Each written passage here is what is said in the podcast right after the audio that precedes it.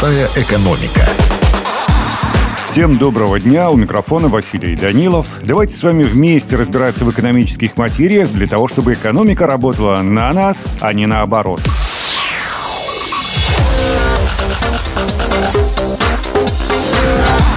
Что такое гибридный офис? Как правильно его внедрять? В чем состоят особенности этой модели и как на нее перейти? Об этом сегодня разговор.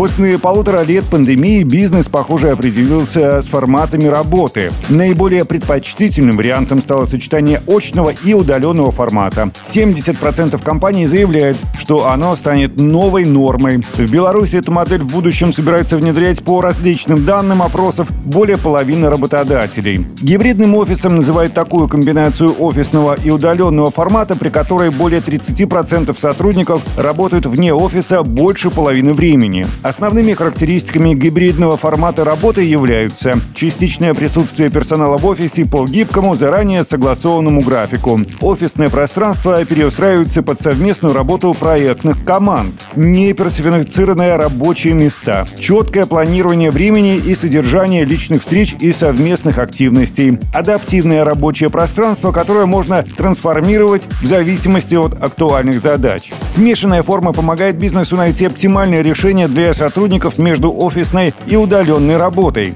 При этом руководитель внутри компании определяет степень загруженности офиса, количество сотрудников на местах. Гибридная работа становится в настоящее время общемировым трендом. Например, некоторые компании устанавливают правило 50%. Сотрудники могут сами выбирать, как поделить пополам работу в офисе и из дома. Также набирает популярность график с обязательными тремя днями работы в офисе.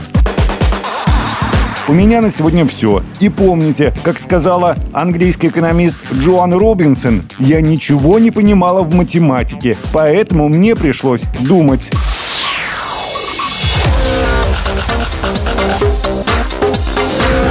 Простая экономика.